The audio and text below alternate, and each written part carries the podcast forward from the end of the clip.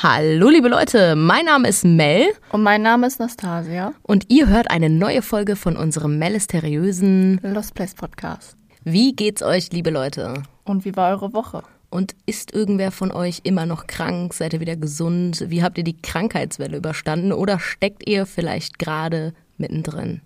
Dir geht's ja zum Glück endlich wieder besser. Ja, das war aber auch schlimm. Also man wusste auch nicht genau, was es war. Es war halt ziemlich grippeähnlich.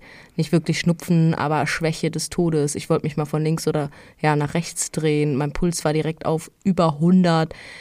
Oh, aber Gott sei Dank, man hört es auch an der Stimme. Mel ist wieder fit. Ja, ein Glück, jetzt kannst du deinen Kaffee wieder selber machen. Als ob du das nicht gerne gemacht hast. Ich hab's gerne gemacht, aber es ist ich ja hoffen. cool, dass du es Ja, jetzt auch mal wieder machen mach's nicht, kannst. mach's nicht. Können wir mal ganz kurz darüber sprechen, wie wir hier gerade sitzen und aufnehmen? Also ich find's eigentlich ganz toll, abgesehen davon, dass es hier nach einer Zeit ein bisschen warm drunter wird. Ja, schon, ne? Nach, nach einer Zeit, gerade mal eine Minute. Ja. Äh, Wie hast du gerade noch mal in der Insta-Story gesagt? Bequem und kuschelig. Die bequemste, Und kuscheligste Podcast-Folge. tatsächlich, das hier, liebe Leute, ist die bequemste Podcast-Folge. Und um euch einmal zu erklären, warum, wir haben natürlich hier, damit ihr den besten Sound habt, so ein paar Kissen aufgestellt. Wir sind trotzdem in einem geschlossenen Raum.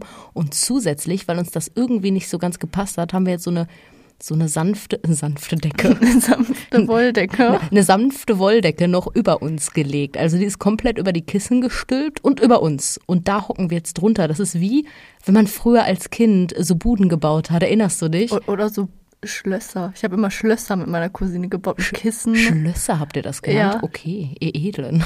Äh, wir haben auch tatsächlich immer die Matratze von unseren Betten dazu genommen und haben das dann noch größer gebaut, damit wir so voll das Schloss haben. Wie geil. Ich habe immer von äh, meiner Oma und meinem Opa, von Papas Seite, habe ich, da habe ich dann immer so Wäscheständer bekommen und die hatten so ein, so ein Fahrrad für in eine Wohnung, weißt du? Und das durfte ich auch immer benutzen und dann meine Decken darüber spannen und alles. Und da habe ich dann immer drin gelegen, gelesen, einfach nur gespielt. Das war schon geil. Und irgendwann hat man damit leider aufgehört. Ich finde es irgendwie schade, weil Ja, es ist schon, schon cool. So Ey, ich kann mich gar nicht daran erinnern, damit aufgehört zu haben. Ne? Also der Punkt, wann kam der Punkt, als man damit aufgehört hat? der war auf einmal einfach da. Der war auf einmal einfach da. Ich erinnere mich noch, da war ich, ich weiß nicht, neun oder so. Da habe ich eine Zeit lang, ich hatte nämlich so ein Hochbett, das hat meine Mama selber gebaut im Übrigen, richtig geil. Und da habe ich mein ganzes Kinderzimmer, also über mein ganzes Kinderzimmer wie so eine Decke gestülpt und bin dann da immer durchgekrabbelt und so und hatte so quasi auch mehrere Räume. Das war geil und da erinnere ich mich jetzt gerade erst wieder dran. Okay, das ist ziemlich cool. So cool war unser Schloss dann doch nicht. Echt? Ey, das war wirklich cool. Yay, jetzt freue ich mich. Aber es war auch ein bisschen nervig, weil immer, wenn jemand zu Besuch kam, dann wollte ich denen das halt auch zeigen. Und jetzt im Nachhinein weiß ich halt, als erwachsene Frau da so durchzukrabbeln, wo ein neunjähriges kleines Mädchen durchpasst, ah, schwierig. Ich glaube, die Erwachsenen haben sich dann so gefühlt, wie ich mich jetzt gerade fühle. Oder die haben sich wirklich gefreut, weil die haben immer gesagt, oh, das ist aber toll gemacht, Mel, das war schön hier, schön. und, und Mama konnte nicht immer so gut kontrollieren, ob ich wirklich aufgeräumt hat. Hab, ich habe ja da so meine eigene Ordnung gehabt, aber wir sollten jetzt das Thema wechseln. Aber falls ihr sowas auch früher gemacht habt als Kind oder sogar vielleicht sogar noch Fotos habt, erzählt uns gerne davon. Wie gesagt, wir lesen ja wirklich sehr, sehr gerne eure DMs und eure Nachrichten. Da sind ja immer wirklich die verrücktesten Stories dabei, je nach Folge und auch zum Thema Geschichten von Oma. Und diesmal haben wir euch auch wieder eine Geschichte von Oma mitgebracht. Die zweite tatsächlich, aber auch nicht von euch. Wieder nicht von euch, diesmal von meiner Schwiegermama. Letztens von meiner Mama, diesmal von der Schwiegermama, weil wir waren letztens bei ihr auf dem Campingplatz grillen. Und da hat sie uns tatsächlich eine Story erzählt, als wir so ein bisschen über den Podcast geredet haben und über solche Geschichten. Und da fing sie plötzlich an zu sprechen. Willst du? Soll ich? Nee, erzähl du, du kannst sowas besser rüberbringen. Ich kann das besser rüberbringen, aber du warst dabei. Ja, aber ich kann das nicht so spannend erklären wie du. spannend erklären. Okay, also wir saßen halt an diesem Tisch. Ne, erstmal erstmal erstmal die Anfangsmusik, Leute. Wir, das ist ja erst die zweite Folge mit Geschichten von Oma. Achtung, Anfangsmusik, Geschichten von Oma. Also, wir saßen jetzt halt am Tisch und dann fing ihre Mama halt an zu erzählen. Die haben damals in einem Haus gewohnt, das war ein Mehrfamilienhaus. Wie lange habt ihr da noch mal gewohnt? Ein Jahr. Ein Jahr, genau. Und außer den beiden, also die Mama und Nastasia, hat er nur eine alte Dame gewohnt und zwar unter ihnen. Also unten hat jemand gewohnt, in der Mitte, oben und darüber war noch ein Dachboden. Nee, gar nicht wahr. Erst kam noch eine Wohnung, die leer war, über ihn und dann der Dachboden. Also unten die Oma, in der Mitte Nastasia und ihre Mama, darüber eine leere Wohnung, die schon seit Jahren leer war, darüber war der Dachboden. Die alte Dame haben die beiden aber so gut wie nie gesehen oder gehört. Und schon direkt am ersten Tag nach dem Einzug und ab da an, jedes Mal um 20 Uhr, hörten die beiden Schritte. Wie alt warst du damals? Ich war da, glaube ich, acht oder neun. Und du kannst dich da auch noch dran erinnern? Ich kann mich so vage dran erinnern. Ich hatte immer irgendwas im Hinterkopf, dass bei dieser Wohnung irgendwas nicht richtig war, weil wir auch so schnell wieder ausgezogen sind. Aber als meine Mutter mir das dann erzählt hat, also uns erzählt mhm. hat, ist mir das doch wieder in den Kopf gekommen, dass da irgendwas war, weswegen wir so schnell umgezogen sind. Aber als sind. du da gewohnt hast, hast du das gar nicht so intensiv wahrgenommen? Nee. Okay. Denn die Mama erzählte, dass jede Nacht um 20 Uhr sie anfing, Schritte zu hören. Wirklich, als würde da definitiv jemand über den beiden langlaufen in der oberen Wohnung. Und dann ist sie auch öfter mal hochgegangen und hat ja nachgeschaut, aber da war niemand. Also sie ist dann tatsächlich auch auf den Dachboden gegangen, weil in der obersten Wohnung, da war ja sowieso keiner, die war nicht bewohnt. Sie hat da auch mal angeklopft, natürlich keine aufgemacht, weil die Wohnung nicht bewohnt war. Und so ist sie dann auf den Dachboden gegangen, weil sie dachte, okay, vielleicht sind da irgendwie Tauben oder keine Ahnung, aber auch da war einfach nichts. Der Dachboden, muss man dazu sagen, war sehr, sehr sauber, erstaunlich sauber, für das den auch eigentlich niemand betritt. Und da stand lediglich eine einzige Zimmerpflanze, sonst nichts. Dazu muss man noch sagen, dass diese Zimmerpflanze erstaunlich gut aussah, so komplett frisch, als ob die jeden Tag jemand gießt. Und das war auch anfangs die Vermutung der Mama, also dass da wirklich einfach jeden Tag jemand hochgeht und die Zimmerpflanze gießt. Da kam ja auch nur die alte Dame in Frage, doch die war es offenbar nicht. Wie gesagt, immer um Punkt 20 Uhr fing es an, dort ja Geräusche zu machen und es war immer dasselbe. Es waren immer Schritte, ganz deutlich Schritte. Kurz bevor die Geräusche anfingen, war aber auch nie jemand im Hausflur, weil man hätte ja vielleicht denken können, ja gut, dann ist vielleicht die alte Dame hochgelaufen, um zum Beispiel die Zimmerpflanze zu gießen, aber dem war nicht so. Hausflur, der war leer. Und das war dann auch der Grund, warum die beiden dann nur ein Jahr drin gewohnt haben. Die sind dann relativ schnell umgezogen, weil das wirklich, das war das ganze Jahr lang so. Jeden Abend um 20 Uhr fingen die Schritte an. Und die ging, und das ging dann immer so 10 bis 20 Minuten und dann war vorbei. Und egal wie oft sie nachgeschaut hat, da war nie irgendjemand. Die alte Dame hat man nie angetroffen, nie gesehen. Oben auf dem Dachboden auch nie jemanden. Und die Wohnung, die ist tatsächlich bis heute noch leer. Also wirklich komplett verlassen. Man weiß auch nicht, ob da jetzt mittlerweile wieder einer eingezogen ist, aber nach letzten Erkenntnissen tatsächlich nicht. Und warum die Wohnung verlassen ist, beziehungsweise warum da keiner lebt, das wollte uns die Vermieterin halt auch nicht sagen. Also warum da nie jemand eingezogen ist. Nee. Ja, da kann man jetzt erstmal spekulieren und ein bisschen drüber nachdenken, warum, weshalb, wieso. Aber so Ganz klar. Also ich habe keine Ahnung. Es ist halt einfach mega gruselig und die Mama, die kann sich halt auch absolut nicht erklären und die dachte sich einfach nur, gut, wir ziehen um und das war's dann. Ja, die war einfach froh, dass wir dann weg waren. ja, jetzt kommt eigentlich der Part, wo wir wissen wollen würden, wie eure Woche so war. Aber das könnt ihr uns sowieso nicht beantworten, deswegen lassen wir das jetzt weg und erzählen euch stattdessen von unserer. Wir waren nämlich auf einer Lost Place Tour. Wir waren unterwegs auf einer Lost Place Tour und wollten mehrere Orte abklappern. Dabei fuhren wir durch NRW bis nach Niedersachsen in die Nähe von Bad Pyrmont. Ich, ich hoffe, ich habe es richtig ausgesprochen. Bad Pyrmont? Bestimmt. Auf unserem Weg fanden wir ganz viele und schöne Landschaften. Man kann ja immer so schön aus dem Fenster gucken, wenn man die Beifahrerin ist. Ja, und wenn ich dann Beifahrerin bin, also auf dem Rückweg, dann ist immer dunkel. Toll. wir müssen das mal umändern.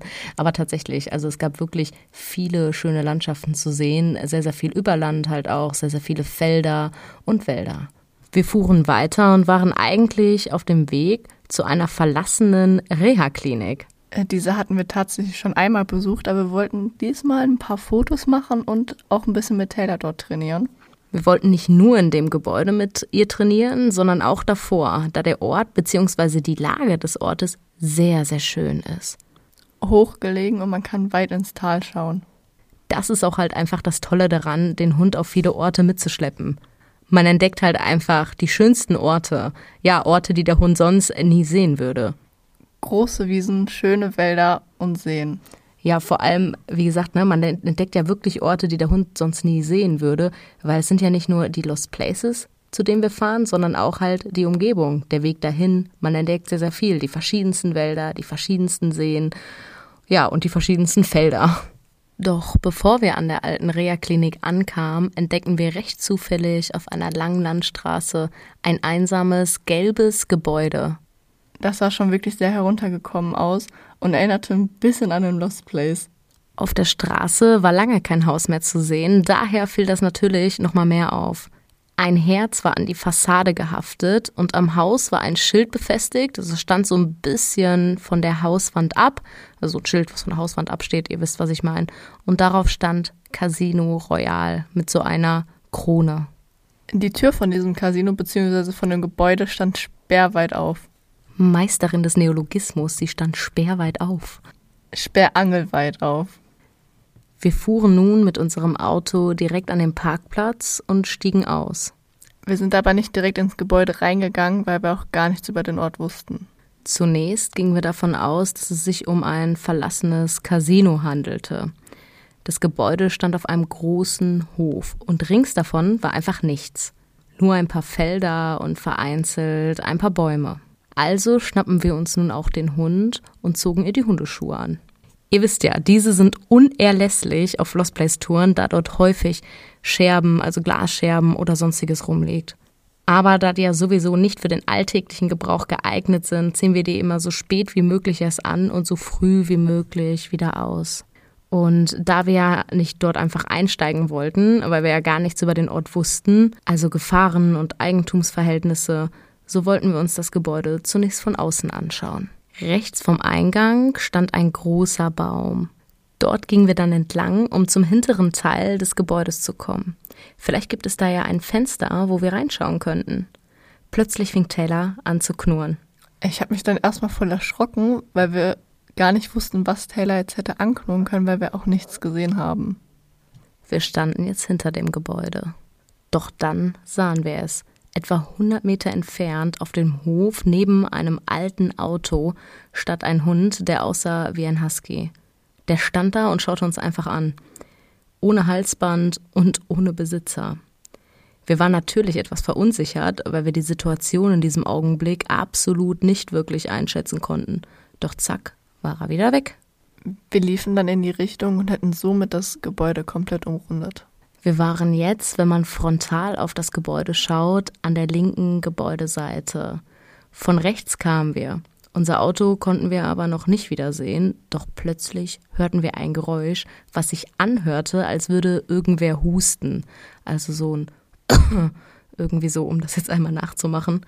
Das kam von Richtung Eingang. Schnell gingen wir wieder hinter das Gebäude. Wir haben jetzt überlegt, was wir machen, weil das schon ein bisschen gruselig war da, wo wir am Anfang lang gegangen sind, konnte man sich halt wahnsinnig gut verstecken und auch durch den großen Baum und durch die Gebüsche.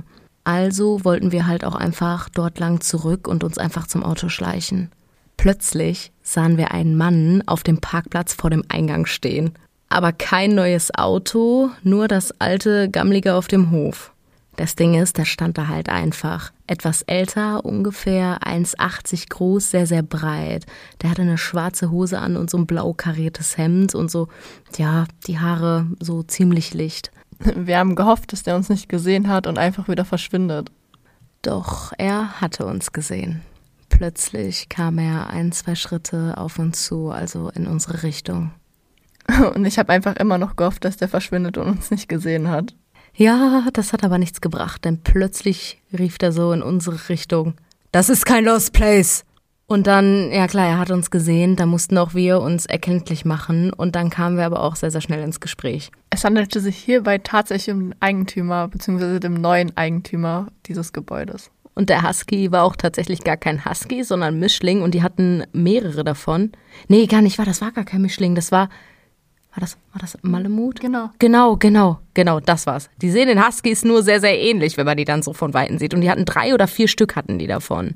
Seine Frau war auch noch vor Ort und dieses alte Auto, was wir eigentlich, ja, wo wir eigentlich dachten, das gehört irgendwie zu dem Lost Place, gehörte auch denen. Die haben uns dann erzählt, dass sie da am Renovieren sind, beziehungsweise renovieren wollen und noch gar nicht angefangen haben. Die hatten das nämlich jetzt vor kurzem erst aufgekauft und daraus, also aus diesem Lost Place, soll irgendwie ja eine Wohnung oder ein Wohnhaus entstehen. Der Mann hat uns dann eine ziemlich schaurige Geschichte erzählt, äh, über die wir später auch nochmal nachrecherchiert haben, die dort passiert sein sollte. Und er hat uns Gelegenheit gegeben, uns in dem Haus umzuschauen, was natürlich von riesen Vorteil war, weil wir konnten hier legal einen Lost Place betreten, der jetzt zwar umgebaut wird, aber der noch nicht umgebaut war und das war halt wirklich ziemlich geil. Es handelte sich bei dem Casino tatsächlich um ein Bordell, es hieß nur Casino. Casino Royal. Nastasia, wann du kommen arbeiten? Mach gute Preis. Alter.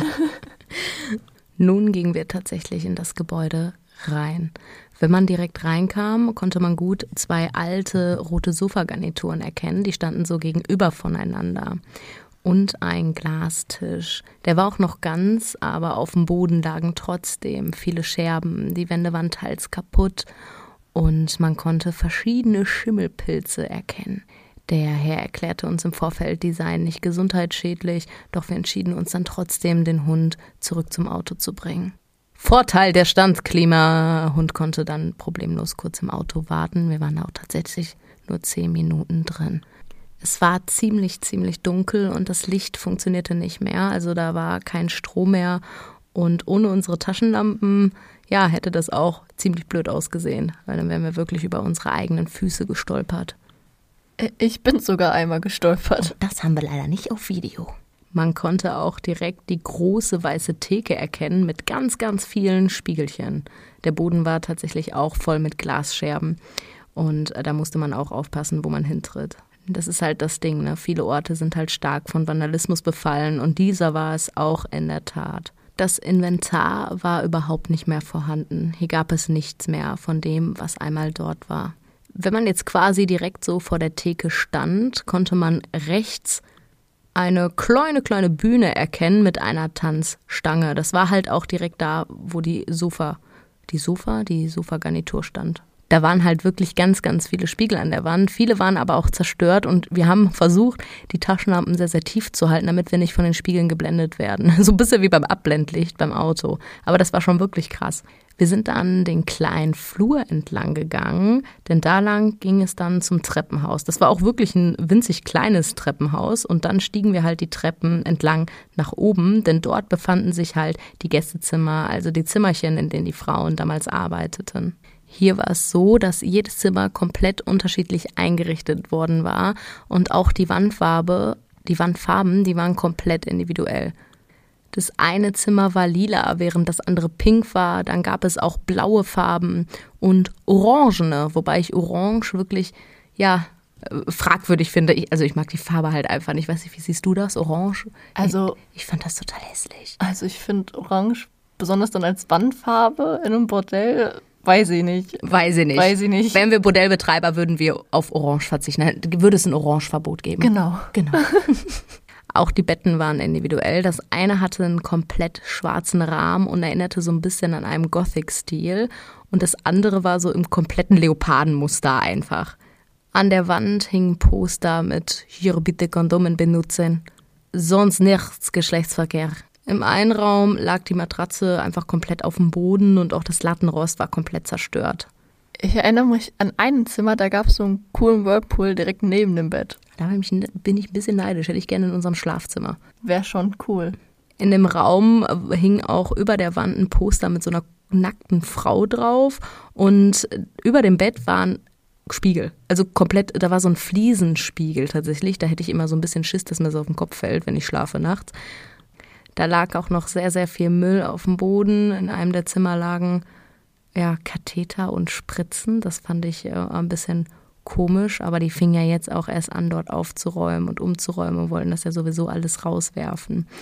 Also da haben die wirklich noch viel Arbeit vor sich. Im Treppenhaus, also wir gingen dann auch langsam wieder zurück, konnte man so ein riesiges Loch erkennen. Das war in dieser Trockenbauwand wohl geschlagen worden. Ob jetzt mit der Hand oder mit einem Hammer, das weiß man nicht, aber das war halt wirklich so ein ziemlich großes Loch.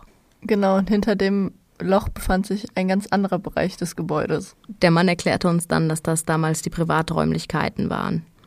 Er zeigte uns das dann auch noch. Da war ein Raum, das wurde wohl früher als Büroraum benutzt und der andere Raum, der war wohl die Küche. Als wir dann den Flur weiter entlang gingen, da kam noch ein anderes kleines, kleines Zimmer. Das sah aber aus, als wäre es schon komplett entkernt worden und da fehlte auch tatsächlich einfach so ein Dachfenster. Wir haben uns eigentlich noch auf den Dachboden gefreut, der war aber tatsächlich schon komplett leer, außer Spinnweben war da nichts mehr zu sehen. Mir hat das aber auch gereicht, ne? Und dann bin ich schnell gegangen, weil Spinnweben ist ja so eine Sache. Also die Weben gehen ja noch, aber wenn da so dicke schwarze Beine mit dran hängen. Mm. Danach gingen wir halt auch direkt wieder raus. Wir müssen dazu sagen, wir haben kaum bis gar keine Fotos gemacht. Wir haben uns dann noch kurz unterhalten mit dem Mann und seiner Frau auch, ein bisschen über die Hunde und wir haben auch ein bisschen was über Taylor erzählt. Das waren sehr, sehr freundliche Menschen, muss man ehrlich sagen. Haben uns sehr darüber gefreut, weil wo erlebt man das schon mal, dass da die Eigentümer kommen und sagen, ach komm, geh mal rein, wir zeigen dir das mal hier, wir erzählen dir mal ein bisschen. Ähm, wir durften aber auch noch ein Foto machen von der Außenfassade, also vom Haus von außen. Das laden wir euch auf jeden Fall auch hoch, damit ihr da auch noch mal ein klareres Bild habt. Aber von innen haben wir wirklich kaum Bilder. Ich, ich muss noch mal nachschauen. Alles, was wir haben, laden wir euch dann natürlich auch noch nachträglich hoch. Wir haben euch ja vorhin erzählt, dass der Herr uns erzählt hat, dass es dort eine sehr, sehr gruselige Geschichte gab, zu der wir auch ja recherchiert haben. Und diese wollen wir euch auch nicht vorenthalten. Frau, willst du anfangen? Ja, ich will. Blomberg. Es ist der 21. September 1991. Uh, eine Zeitreise. Genau, ungefähr zehn Jahre vor deinem Geburtstag, als die Welt noch in Ordnung war. Naja, außer in diesem Jahr in Blomberg. Das Ehepaar Monika und Bernd K. treffen sich mit ihrem Kumpel Daniel S. Gemeinsam wollen sie noch heute Abend dem Bordell Casino Royal einen Besuch abstatten. Doch nicht etwa, um sich dort zu vergnügen. Sie wollen es nämlich ausrauben. Vielleicht war das ja Ihre Definition von Vergnügen. Ja, Bernd hat dunkle Haare, ist ungefähr 1,80 groß, trägt eine Lederjacke und ist komplett zutätowiert. Ziemlich auffällig. Weniger auffällig hingegen sehen seine Frau Monika und sein Kumpel Daniel aus. Damit ihr mal so ein kleines Bild jetzt von den dreien habt. Gegen Abend machen sie sich auf in Richtung Bordell. Bernd sitzt mit einer Pistole in der Hand auf dem Beifahrersitz und Daniel ebenfalls schwer bewaffnet mit einer abgeschnittenen Schrotflinte dahinter. Beide sind unkenntlich maskiert. Am Steuer Monika. Sie fuhren in einem alten BMW und der alte BMW hält nun vor dem Bordell. Monika bleibt im Fluchtauto sitzen, während die beiden Männer maskiert und schwer bewaffnet in den kleinen Bar- und Bordellbetrieb stürmen. Lautstark und mit gehobenen Waffen bedrohen sie jetzt das verängstigte Personal. Sie wollen die Tageseinnahmen. Zwei Gäste sperren sie in einen Raum ein. Danach werden sie lauter und befehlen dem Personal, ihnen die Tageseinnahmen auszuhändigen. Das Personal hat gar keine andere Wahl und übergibt aufgerundet den beiden knapp 5000 Mark. Schnell wollen Bernd und Daniel jetzt nun zum Fluchtauto, in dem schon Monika wartet. Doch als sie gerade draußen sind, kurz vorm Auto, werden sie von Dieter H. gesehen. Ob er selbst das Bordell besuchen wollte, werden wir nicht mehr in Erfahrung bringen können. Denn Daniel überlegt jetzt nicht lange. Er richtet seine abgesägte Schrotflinte direkt auf Dieter H. und drückt ohne zu zögern ab. Danach steigen sie ihn ein und verschwinden in die junge Nacht. Dieter ist nicht sofort tot, obwohl Daniel aus nächster Nähe direkt auf ihn geschossen hat. Schwer verletzt und stark blutend kriecht er noch bis zum Eingang des Bordells. Doch dort verblutet er dann. Dieter H., 57 Jahre alt, war zu dieser Nacht einfach unglücklich zur falschen Zeit am absolut falschen Ort. Zufällig fährt jetzt eine Polizeistreife am Bordell vorbei und diese bemerken direkt die Leiche von Dieter. Sofort leiten die Beamten die Fahndung ein. Polizisten aus der Stadt und den umliegenden Städten nehmen direkt die Verfolgung des Trios auf. Sehr weit kommt das Trio jetzt nicht, denn Polizeistreifen und Zivilpolizisten haben die Spur schon aufgenommen. Nun muss Monika den Wagen anhalten, da die Ampel vor ihnen rot wird. Hinter ihnen stoppt dann die Polizeistreife. Direkt auf sie zu fährt jetzt ein ziviles Polizeifahrzeug, welches sich direkt querstellt und somit eine Weiterfahrt für die drei unmöglich macht. Lange überlegen hilft ihnen jetzt nicht. Und so springen Daniel und Bernd aus dem Auto und Bernd eröffnet direkt das Feuer auf die Beamten an der Kreuzung in Lemgo. Bernd nimmt die Schrotflinte und will auf einen Polizisten in der Zivilstreife schießen, trifft aber nicht. Monika wird plötzlich von einer Kugel der Beamten erfasst, direkt am Bein, daraufhin auch Bernd. Eine Kugel trifft seinen Arm. Insgesamt feuern Bernd und Daniel fünfmal auf die Beamten. Doch wie durch ein Wunder wurde keiner der Polizisten verletzt. Die Beamten feuern insgesamt 18 Mal und da passierte es. Eine Kugel, die einer der Polizisten abfeuerte, prallt an einer Laterne ab und trifft Daniel. Er stirbt noch an Ort und Stelle. Erst am 4. September 91, also vor 17 Tagen, wurde er frisch aus dem Gefängnis in Detmold entlassen. Die Polizei überwältigt nun Bernd und Monika. Ihre Verletzungen sind nicht ganz so schwerwiegend und somit werden sie noch in dieser Nacht in die JVA Brackwende gebracht. Ein paar Tage später werden sie angeklagt. Die Anklage lautet gemeinschaftlicher Mord, versuchter Mord und räuberische Erpressung. Das wäre jetzt der Part, wo wir uns ganz kurz darüber unterhalten, aber ich will, dass du einfach weiter erzählst. Dann erzähle ich einfach weiter. Ein bisschen länger als ein Jahr später, nämlich am 3.12.1992, beginnt vor der großen Strafkammer am Detmolder Landesgericht der Mordprozess. Der Sicherheitsaufwand wird aufgrund der Schwere der Tat erhöht. Zuschauer, also wenn du jetzt einfach als Zuschauer dir das angucken möchtest, beim öffentlichen Prozess zum Beispiel, die mussten mehrere Überprüfungen durchlaufen, ehe sie zuschauen durften. Und Bernd wird vom SEK-Beamten bewacht. Das Gefängnis und den Gerichtssaal hat Bernd schon oft von innen gesehen. Er ist mehrfach vorbestraft und saß im Alter von 31 Jahren schon insgesamt zwölf Jahre im Gefängnis.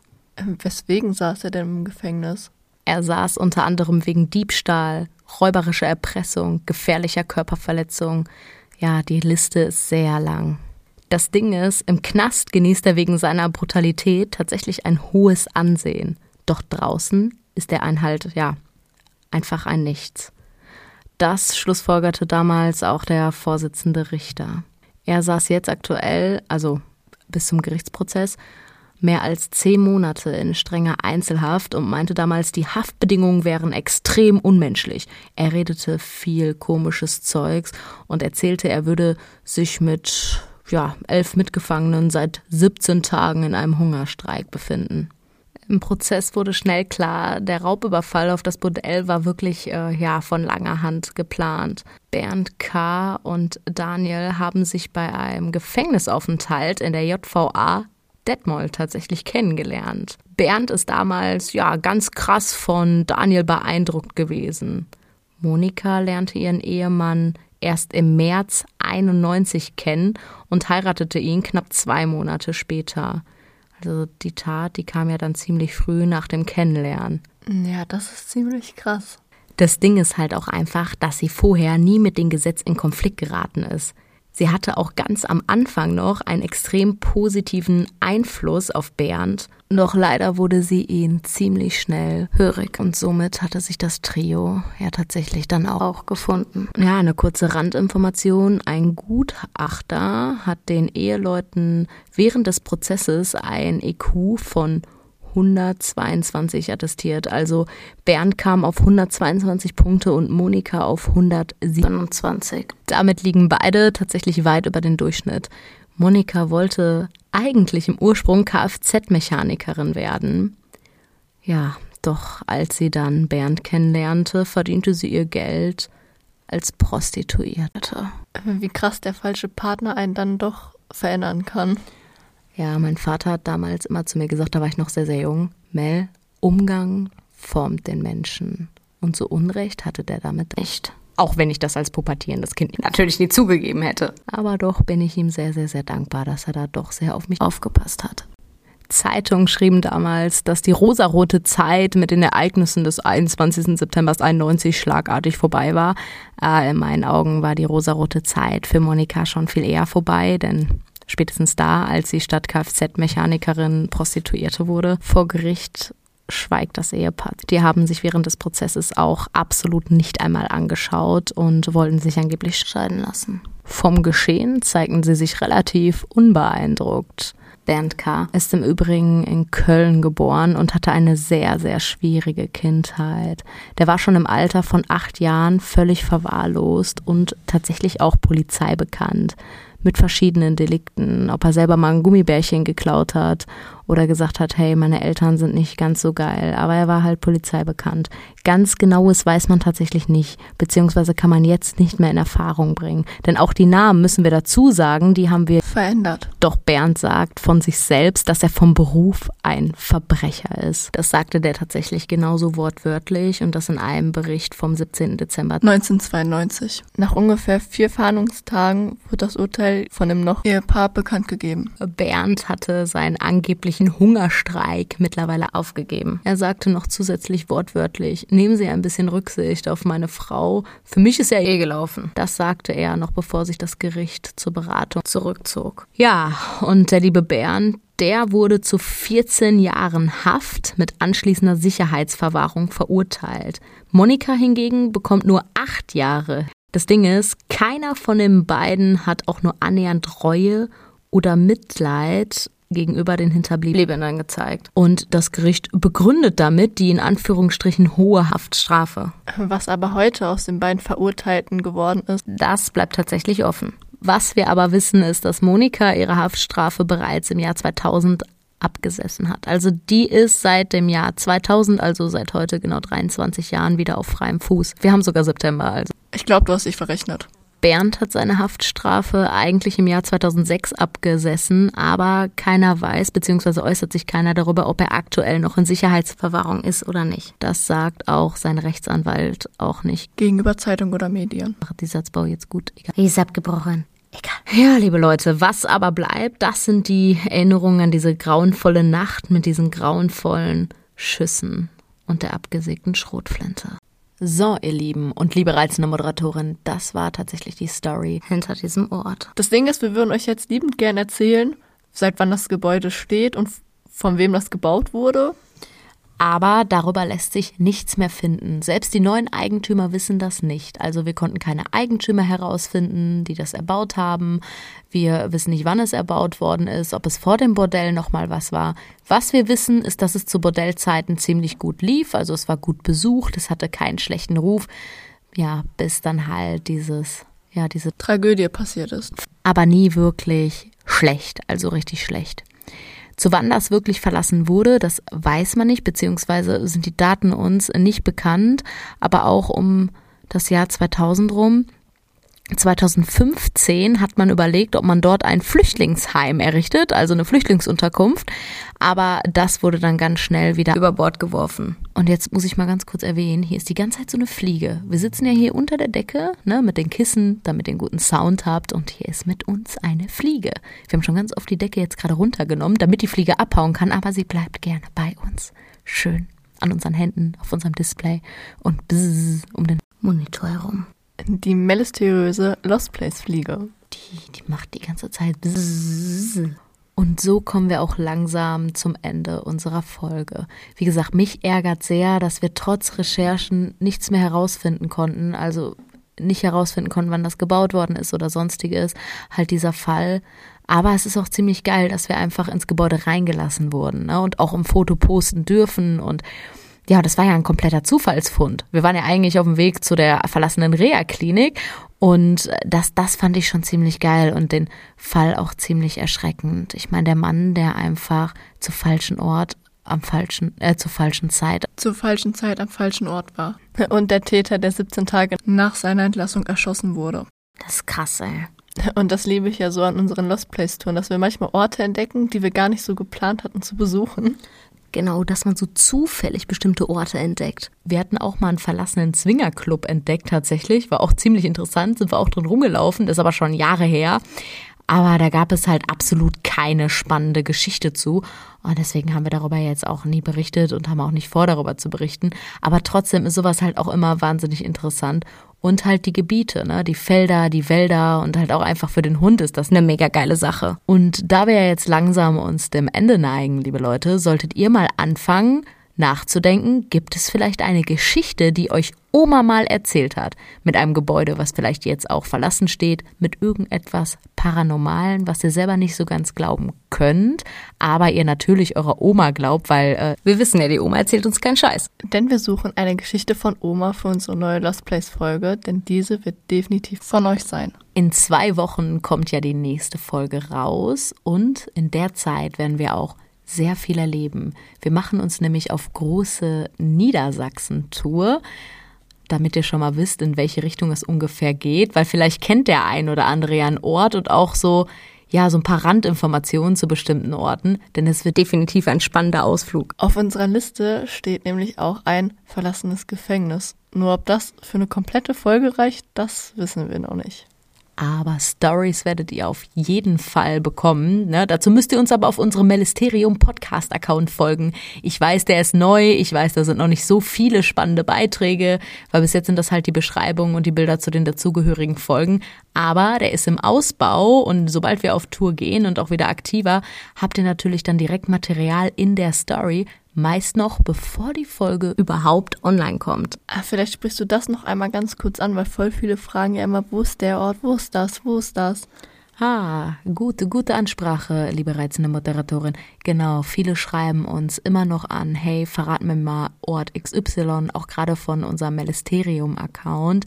Da gibt es ja auch Highlights von Orten, die wir besucht haben. Nicht zu jedem haben wir eine Folge, das sind ja mehr Orte als Folgen überhaupt aber wir verraten keine Orte und geben auch keine Ortsangaben preis. Den Grund dafür, warum wir das nicht verraten, den kann man eigentlich aus der einen oder anderen Folge ganz gut raushören, denn es gibt Menschen, die diese Orte komplett verwüsten die da wirklich randalieren, Sachbeschädigung begehen oder halt auch einfach Diebstahl, ne, die einfach irgendwelche Sachen mitnehmen. Und wir gehen dahin Meistens haben wir dafür einfach auch eine Erlaubnis. Wir gucken halt immer, wir informieren uns im Vorfeld über die Eigentumsverhältnisse. Wir nehmen niemals irgendetwas mit und schon gar nicht zerstören wir etwas. Und auch nicht auf jeder Tour ist Taylor dabei, beziehungsweise bei jedem Ort. Da erkundigen, erkundigen hä, gut Deutsch diese, wir uns auch weit im Vorfeld, ob das überhaupt ein Ort ist, der geeignet ist für den Hund. Und wenn wir uns unsicher sind, gehen wir da erstmal alleine hin, vielleicht dann nochmal mit Taylor zusammen. Aber halt auch da. Informieren wir uns vorher ausgiebig. Ist halt wichtig, solche Orte zu schützen. Und nur, und das haben wir zwar schon mal erwähnt, aber nur, wenn man irgendwo ein Gebäude sieht, was verlassen aussieht, ist das kein Grund, sich zu sagen, hey, da steigen wir einfach mal ein, sieht ja verlassen aus. Ja, und durch diese hohe Reichweite müssen wir halt einfach aufpassen. Ja, das stimmt. Seid uns da nicht böse. Wenn ihr euch wirklich für dieses Hobby also auch interessiert, gibt es da Möglichkeiten, sich zu informieren, selber Orte rauszusuchen, zu recherchieren, sich mit Leuten in Verbindung zu setzen aber geht wirklich respektvoll mit diesen Orten um und vergesst bitte nicht, dass die allermeisten Orte einen Eigentümer haben und ihr einfach Hausfriedensbruch begehen würdet. Können wir mal darüber reden? Wir hatten jetzt nichts Paranormales.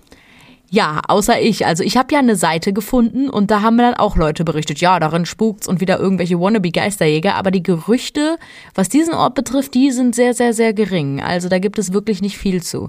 Nicht viele Gerüchte, die behaupten, hey, da spukt's. Und jetzt, liebe Leute, ist es schon spät und die Fliege, die sollte echt enden. Na, das war die Fliege. Und wir wollen von euch wissen, wann hört eigentlich unseren Podcast am liebsten? So Leute, wir müssen euch jetzt was sagen. Also wir wollen immer noch wissen, wann ihr unseren Podcast am liebsten hört, aber wir sitzen hier gerade um 10 vor 0 Uhr, also wir haben gleich Montag und ich habe ja den Podcast zugeschnitten und irgendwie ist uns ein technischer Fehler unterlaufen und voll viele Worte und Sätze mussten wir jetzt nachträglich einfügen. Somit auch das Ende. Und das ist so ärgerlich. Jetzt ist die Podcast-Folge erst am Montag online, was natürlich richtig ärgerlich ist. Egal, wann hört ihr unsere Podcast-Folge am liebsten? Beim Sport, beim Baden, beim Duschen, beim Pizzaessen, äh, anstatt eine Serie zu schauen, einfach beim Liegen entspannt oder beim Einschlafen Schreibt uns das mal, liebe Leute. Schreibt uns, wann ihr unsere Podcast, unseren Podcast am liebsten hört. Und schreibt uns, ob euch dieser technische Fehler aufgefallen ist. Jeder, der jetzt sagt Nein, lügt. Definitiv. Mich regt das gerade so hardcore auf, weil ich habe mich so gefreut und auch über das Ende, weil das so geil war. Ja, das Ende war super. Das war mega. Wir haben auch keine Ahnung mehr, mit was wir euch da zum Schluss belabert haben. Also ja klar mit der Pizza und bla. Ja, jetzt ist es halt ärgerlich. Falls ihr die Podcast-Folge heute noch hört, wünschen wir euch eine gute Nacht. Und falls nicht, dann wünschen wir euch eher einen schönen Tag oder schönes Gelingen, was auch immer. Wir hören uns dann wieder in zwei Wochen, diesmal ohne technische Fehler. Ey, ich will's hoffen. Leute, wir hätten die echt nochmal aufnehmen müssen. Aber das ist halt das Ding. Wir könnten die auch ein paar Tage früher aufnehmen, ne? Aber dann ist das nicht dasselbe Feeling. Nee, das ist so, wenn man das an dem Tag aufnimmt und dann hochlädt, ist das so ein Feeling, weil man dann nochmal alles nachliest und so mehr in diesem Thema drin ist, als wenn man das so eine Woche... Beziehungsweise auch mit euch. Wir quatschen so mit euch und sonst ist das so voll zeitverzögert irgendwie. Keine Ahnung. Aber Probleme sind zum Lösen da. So, das Wort zum Sonntag, liebe Leute, oder ja, jetzt. Ah, jetzt genau Montag. Wir haben Punkt 0 Uhr. Ha, ihr wisst jetzt, jeden zweiten Montag kommt eine neue Ministerium-Podcast-Folge. So, jetzt aber. Tschüsselchen.